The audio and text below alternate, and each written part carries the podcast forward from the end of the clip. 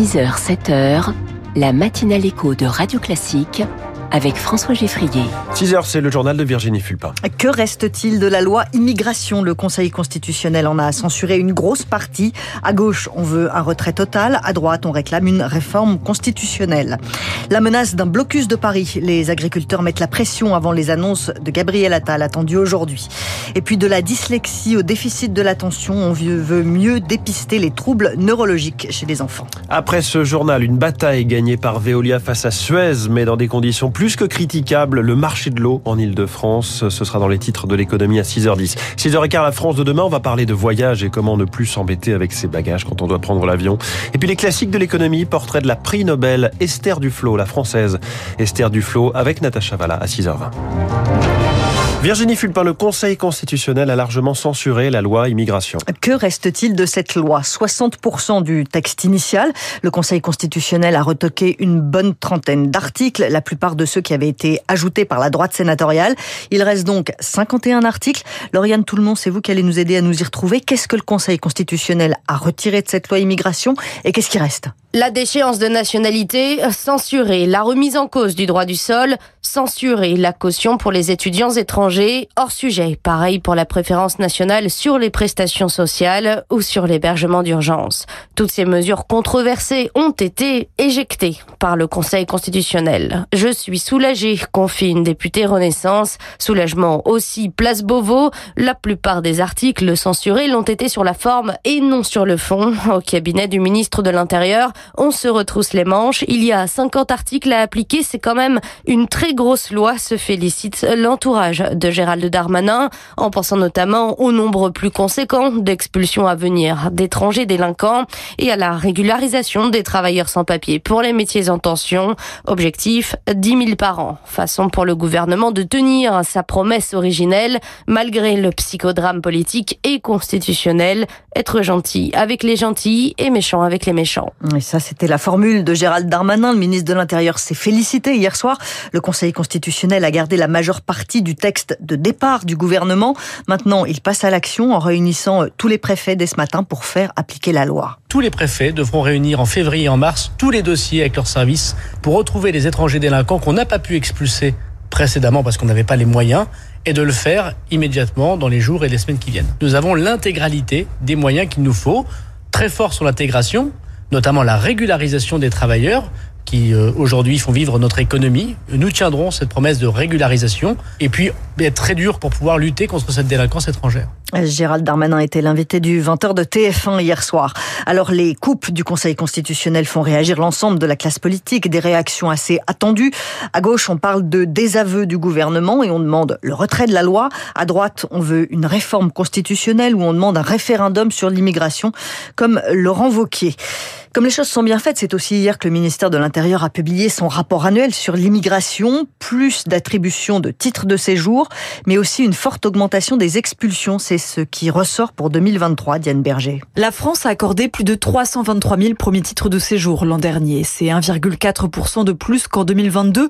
Pour le tiers, il s'agit de visas étudiants, mais le ministère souligne aussi une petite augmentation des régularisations de salariés sans papier. Dans le même temps, les expulsions sont en hausse de 10% sur un an. Elle dépasse donc en 2023 la barre des 17 000. Manière pour Beauvau de récuser les accusations de laxisme. Enfin, les naturalisations sont au plus bas depuis 2018. Moins de 62 000 personnes ont reçu la nationalité française. Conséquence directe du durcissement des conditions d'obtention concernant la maîtrise du français. Des données qui réjouissent Gérald Darmanin, le ministre de l'Intérieur l'écrit dans un message publié sur les réseaux sociaux.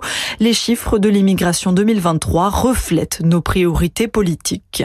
C'est sans doute à son retour d'Inde demain qu'Emmanuel Macron va promulguer cette loi immigration. Le président est l'invité euh, du Premier ministre indien Narendra Modi. Il dit vouloir 30 000 étudiants indiens en France en 2030. Les agriculteurs attendent les annonces de Gabriel Attal. C'est en Haute-Garonne que le Premier ministre va faire ses annonces. Gabriel Attal se déplace dans ce département qui est l'un de ceux où les agriculteurs sont le plus mobilisés depuis une semaine.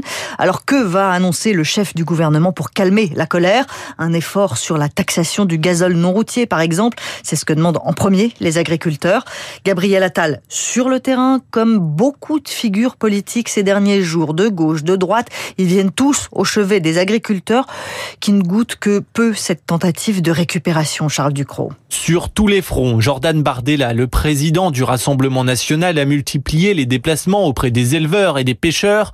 Le député communiste Fabien Roussel, lui, s'est rendu sur un barrage de l'Oise. Même chose pour François-Xavier Bellamy, tête de liste aux européennes pour les Républicains. Mobilisé depuis deux jours en Charente-Maritime, Gaëtan Baudin, président des jeunes agriculteurs de Nouvelle-Aquitaine, estime que cette agitation politique indiffère. Tant que les gens parlent d'agriculture et parlent de nos problèmes, moi c'est la seule chose que je retiens, c'est ce que tout le monde se dit, que ce soit euh, Pierre-Paul ou Jacques, nous ça nous importe peu. Et d'autres syndicats se montrent plus méfiants, à l'image de la Confédération paysanne, plutôt située à gauche, Nicolas Fortin, secrétaire national. Ce qui nous fait un peu peur, c'est ce discours anti-normes sur l'ensemble des normes. Attention de ne pas partir dans des discours simplistes. Là, la récupération démagogique, euh, par exemple, le, RN euh, se positionne là sur, sur le sujet, mais nous, on, conteste les accords de libre-échange et, eux, à Bruxelles, n'ont pas voté contre. Pour nous, c'est une impasse Un discours anti-européen infuse chez une partie des agriculteurs, constatent plusieurs observateurs, et pourrait servir les intérêts de l'extrême droite qui cherche à séduire et mobiliser